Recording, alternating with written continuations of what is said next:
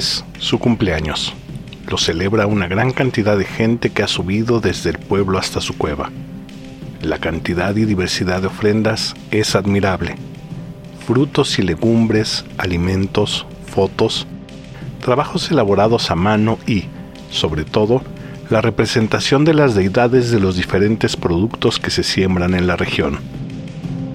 Son muchos, calabaza, frijol, maíz, piña y café, entre otros tantos. Su presencia invade el espacio. Vibra, respira, está dentro de cada uno de ellos. Lo sienten, lo viven. El Señor del Monte está más vivo que nunca. No se ha visto disminuido por la llegada del pensamiento moderno. Vive en cada uno de los corazones de la gente que ha ido a celebrarlo. Es enorme, poderoso. Mientras el sol se oculta, el sentimiento de identidad de la población lo ilumina todo.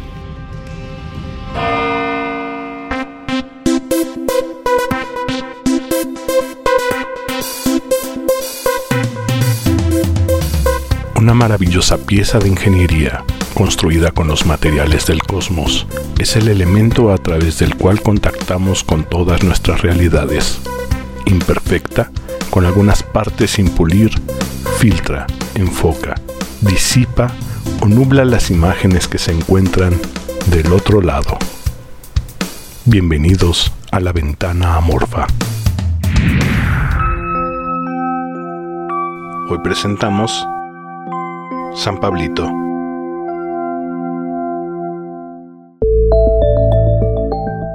Salimos de la colonia Roma por la tarde.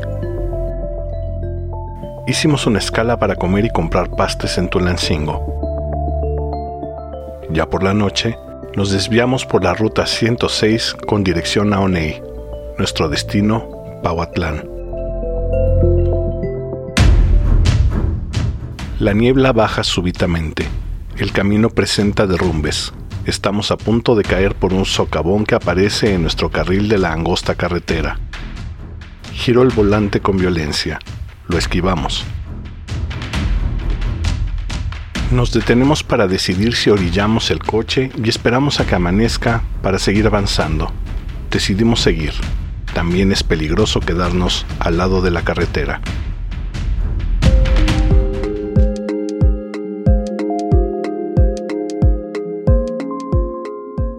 Por la mañana corro a la ventana. Se puede observar la plaza central y el kiosco. La niebla en el pueblo. El olor a leña se mezcla con el aroma del bosque. Pauatlán quiere decir lugar de los frutos. Es habitado por indígenas nahuas y es una de las regiones con mayor presencia otomí o ñañú. Hay registro de la presencia milenaria totonaca en la zona. Posteriormente, la región fue ocupada por nahuas y ñañús, quienes estuvieron en pugna hasta la llegada de los frailes agustinos en 1532. La tradición oral narra que los frailes obligaron a 50 hombres otomíes y 50 ñañús a casarse con 50 mujeres de la etnia opuesta. Esto generó una interesante fusión cultural que abarca lo religioso, arquitectónico y gastronómico, entre otros.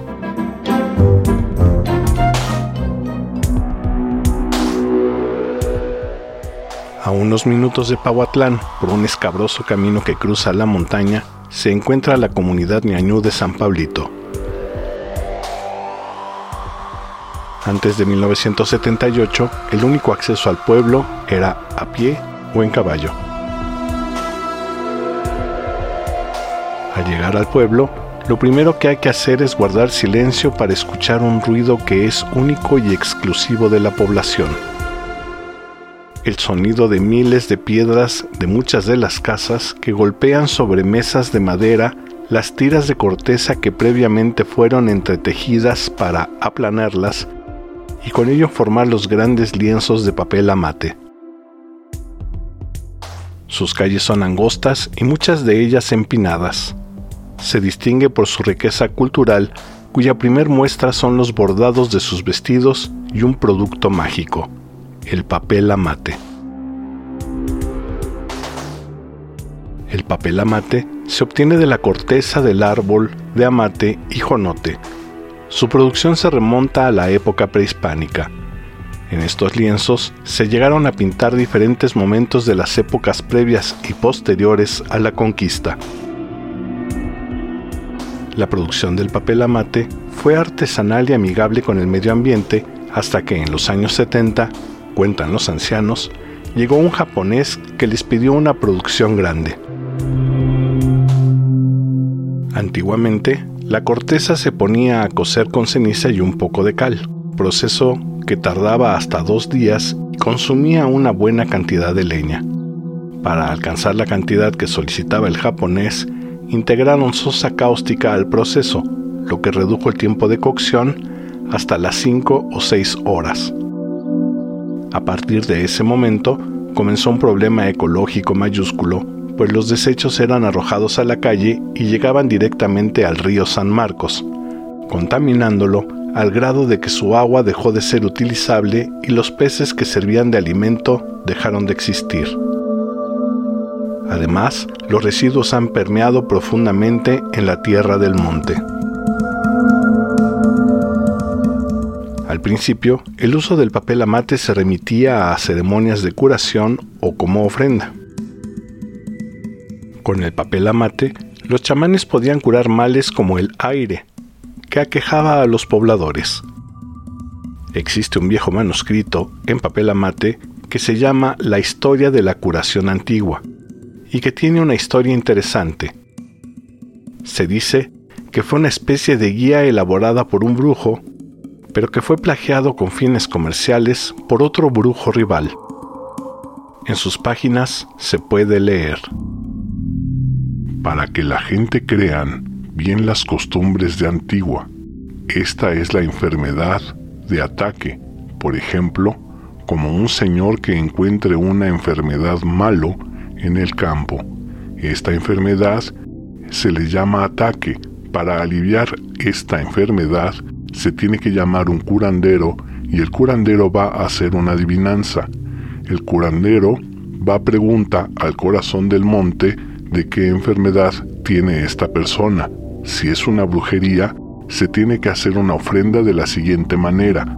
Se va a hacer 24 cama de papel amate, 24 espíritus de papel amate que son los que alcanzaron por pistola, machete o puñalada, y 24 espíritus buenos que son los que murieron por la calentura, vómito, diarrea, y 24 judíos pues también son malos.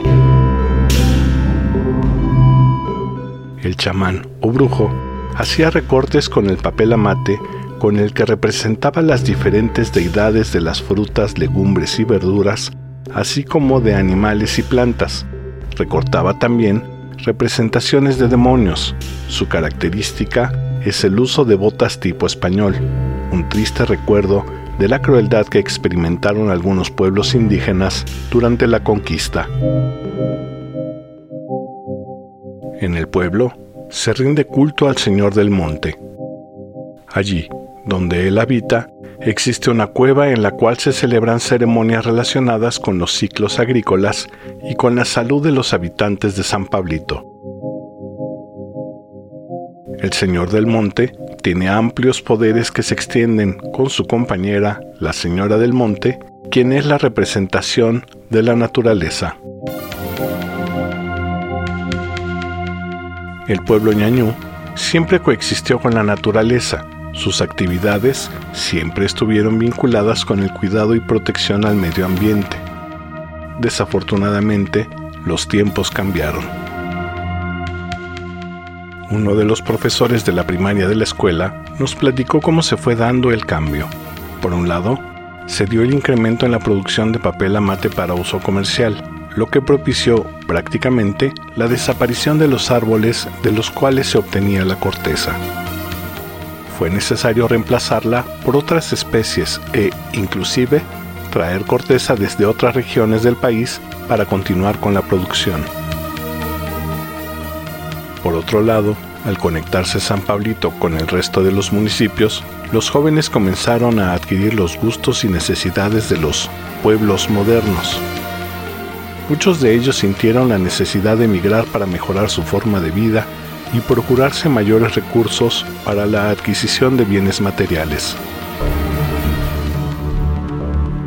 Otro de los problemas que se generó con la llegada de la modernidad fue la excesiva generación de residuos sólidos.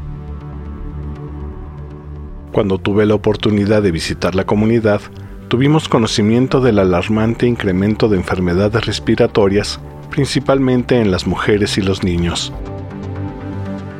Y es que, con la gran demanda de leña y la enorme cantidad de botellas de plástico y unicel que comenzó a llegar cuando los productos procesados invadieran las tiendas, los pobladores comenzaron a utilizarlas como combustible para las enormes cazuelas en las que se cocina la corteza. Botellas, bolsas de plástico y recipientes de unicel, además de cartones y cuanto desecho sólido tuvieron a la mano, eran arrojados al fuego el humo permanecía estancado en el pueblo, en una especie de inversión térmica debido a las temperaturas de la zona y era respirado por la gente.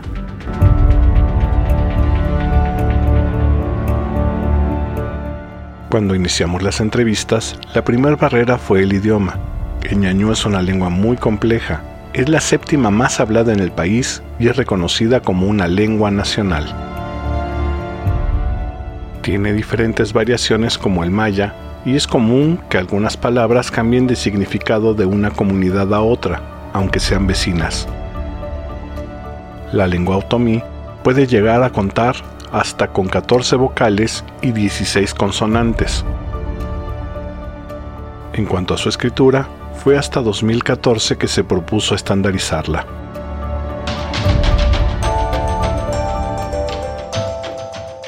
Uno de los detalles que nos explicaba uno de los profesores era la concepción del tiempo.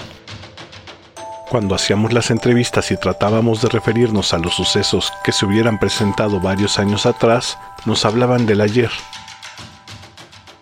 No importaba cuán remoto haya sido el suceso, toda acción del pasado estaba ubicada en el ayer.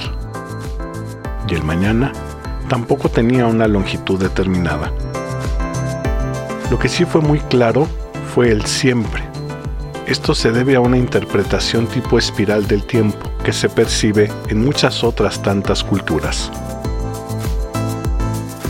Así, había artesanos a quienes les gustaría seguir haciendo sus trabajos con papel amate para siempre, una bella forma de entender nuestro paso por la tierra. En lo alto de la Sierra Norte poblana todavía queda ese bello y mágico lugar en donde, a pesar de la llegada de la civilización, aún se conservan importantes tradiciones prehispánicas, de esas que, en estos tiempos, tanto bien nos haría recuperar.